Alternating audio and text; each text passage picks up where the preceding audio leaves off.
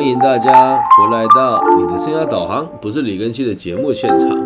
今天呢，要跟大家分享的这一集哦，题目有点呛辣，但又不会让大家有太多的争议了啊。题目叫做“它除了叫你吃药，还有其他的功能吗？”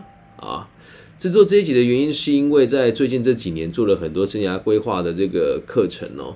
那在前天的时候遇到一个女孩子，那当时他来找我做咨询的时候，他就已经有跟我转述了。他说：“老师，我有非常严重的忧郁症，然后我有长期使用这个药物的这个状况，然后我不知道我该怎么办才好。我也是鼓足勇气才来找你聊聊的。那经过我跟他的这个互动之后，他的状况比较特别哦。”他说，他是在他诶大学的时候，个性非常内向，所以和人家互动的时候比较吃亏。就有人跟他说，他是不是有点抑郁的倾向？那当时的他呢，也没有特别的想要去寻求任何的慰藉。然后后来过了没有多久，他去某个机构上班。那这个机构里面呢，就是有人就跟他讲说，诶，你你现在这个状况啊，比较特别。那要不要去看个这个精神科，或是找个心理师去跟对方聊一聊？哦，那我们不能讲什么单位了，因为毕竟他这个单位算是所谓的公务机关哦。然后呢，这个公务机关的这个辅导他的人呢，就跟他讲说，如果你真的不想要在这个机关服务的话，因为他们有签一些合约嘛，所以又不能轻易离开。于是他就为了要离开这间这个团体，这个这个这个企业哦，也也可以讲企业啦。然后去找了这个某一个在台湾有一群人哦，我们就不讲他的职称了，因为这样子会得罪很多人哦。在台湾有一些人哦，你去看完他之后，他会开很多让你的精神可以更加的亢奋，或是让你的精神可以更加放松跟这个舒缓的药物给你。那通常呢，这一群人呢，也在台湾的健保的体制当中，并且这些药是经过管控的。至于是什么职业呢，我们今天也就不提了啊，这样子避免一些不必要的纷争跟烦恼。那只要你有在使用这些精神相关的药物，你会发现一件很有趣的事情哦。从你跟那个开药给你的人交谈，到他开药给你的过程，绝对不会超过半个小时。而在这个半个小时当中，他就会开这些非常需要长期食用，而且可能会成瘾的药物让你去食用。那在当下的你，可能没有太多的判断能力，也认为自己确实在精神上、跟生理、跟内分泌上需要用药物来控制，于是你就开始使用这些药品。然后时间越拉越长，日复一日，年复一年，周遭的人也都不敢跟你说你不应该吃这个药。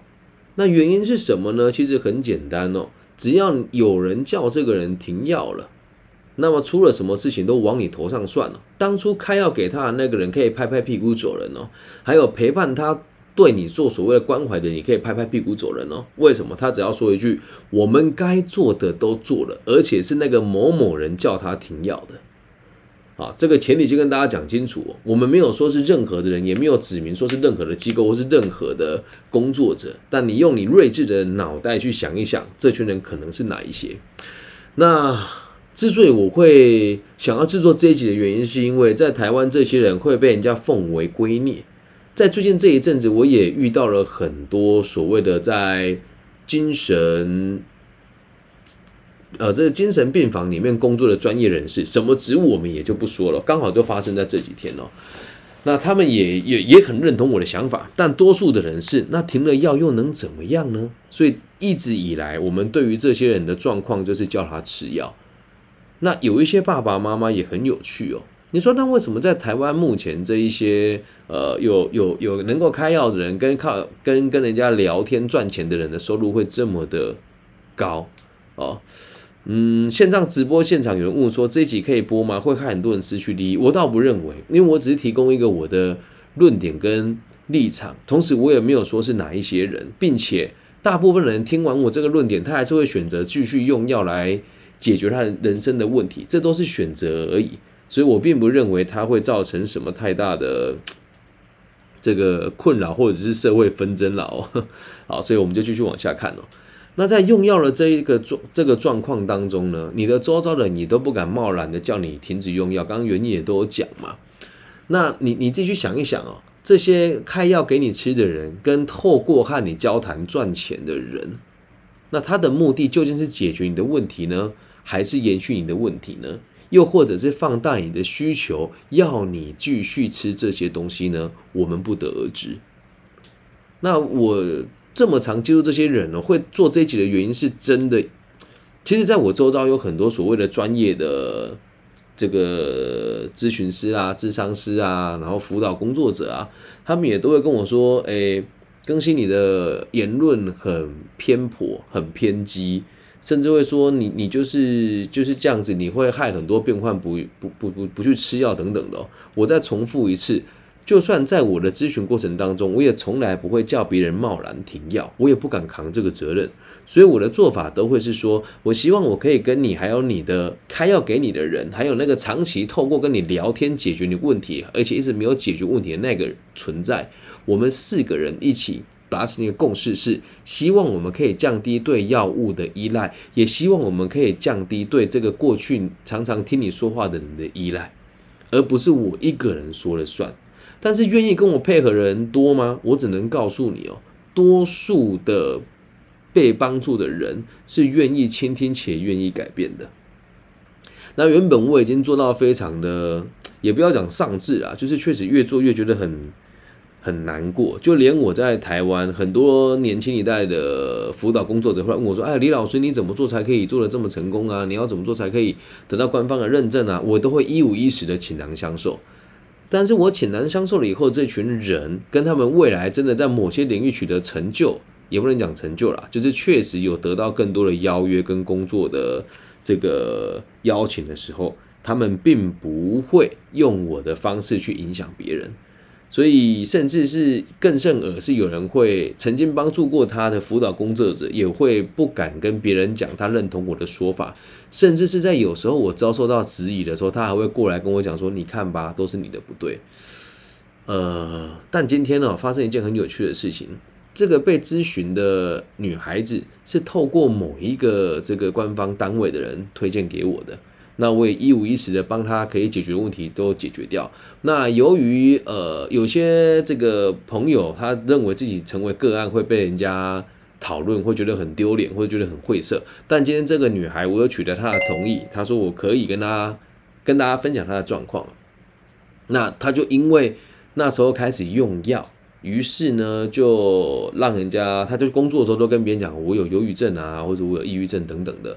那他现在的状况是有一个长辈愿意让他在他的企业上班，但这个就是一个礼拜只上班两天，一次只工作六小时哦，让他能够过生活。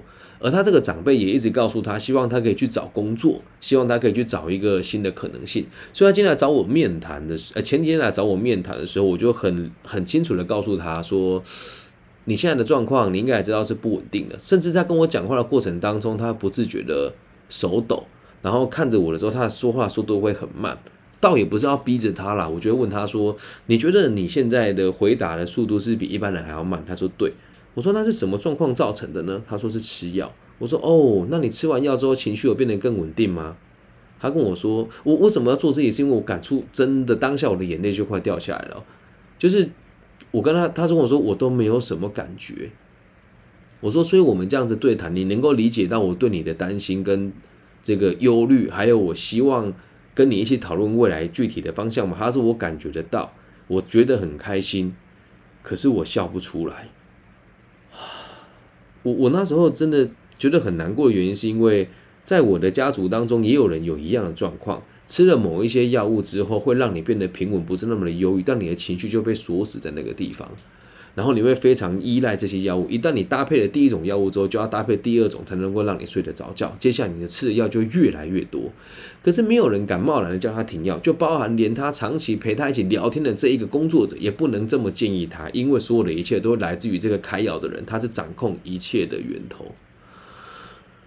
然后我就问他说：“你信任我吗？”他说：“我信任你，我也知道我自己这样做是不对的。”我说：“那你现在能不能承，能不能清楚的？”回想起当初你去看精神去去看这个呃开药给你的人的时候的目的是为了逃避这份工作，而不是真的在这个精神上有太大的问题。他说我是可以承认的，但我不知道向谁承认起，我也害怕我跟别人承认的时候，好像我在打我自己的脸一样。我说亲爱的，这不是打脸，这是让你可以开始理解你的人生该为谁负责，而且你的家里的人对你真的非常照顾。他从毕业到现在哦，自从这个上一份那个团体离开了之后，他就在这个长辈的公司里面打工打了两年。我说这两年你过得开心吗？他说我过得很不开心。我说那你为什么不早早跟大家讲你的状况是什么？他说我怕我一承认了，大家就会说我很糟糕，说我畏苦怕难。我说哦，所以你也知道吃药会让你的身体感觉到不适。他说对，我是知道的，但是。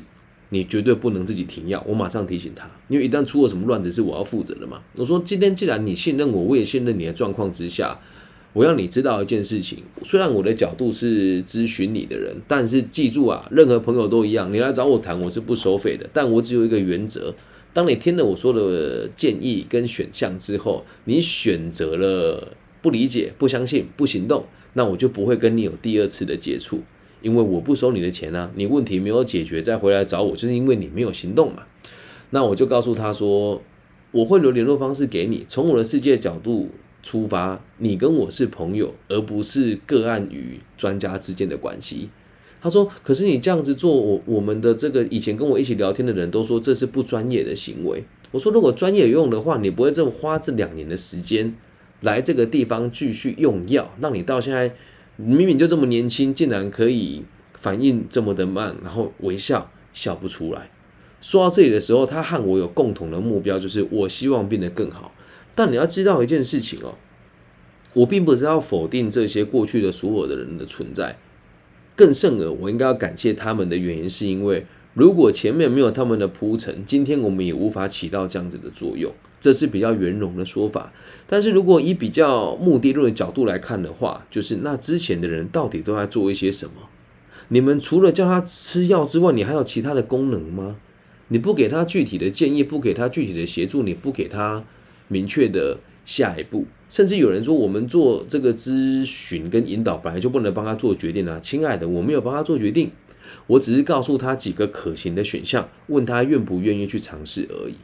所以，我我们最后得到一个结论哦，就是我希望他，还有我希望我们不是他了，我们可以一起跟他周遭的这个这个开药给他的人，还有长期陪伴他聊天收费的这一群人，说我想要降低我的药量，然后我也愿意配合你们的所谓的疗程跟。协助，那我希望可以让我自己慢慢减低对药物的依赖，同时让我有能力用自主的意识来让自己的生活跟工作取得平衡。我会做这一件原因是因为我们做到了，而且最开心的事情是开药给他的人，还有这个跟他聊天的收费的人，也都能够理解他的需求。可是记住哦，我并没有告诉他。说你要去跟这两个角色说，是我李庚希叫你做的。我跟他讲说，为了让事情变得更简单，你直接跟他们讲，这是你个人的意图。他去做了，而且刚好他的回诊日，他的回去找这些人日期是差不多的。他说我们确实有达成共识。那这一次的药量，诶，只有在某些地方做了小小的删减，但是我们的目标是在大概三个月到半年之后，可以把药量降到一半。就光是这一点，我就认为制作这一集是有价值的，并不是每个人都像我所想象的这么顽冥顽不灵跟食古不化，甚至是说，呃，这些开药给。群众的人他也没有选择，因为群众也没有对他表达他的个人的意志哦，所以希望大家可以把这一集分享给你周遭有在用药，甚至是已经成瘾或是副作用大到他无法生活的朋友，把这一集分享给他们听。我再重复一次，不是贸然的断药，而是希望你跟这群人讨论。我也有想要握有自己的主控权，但是他们的专业你也不能否定他们。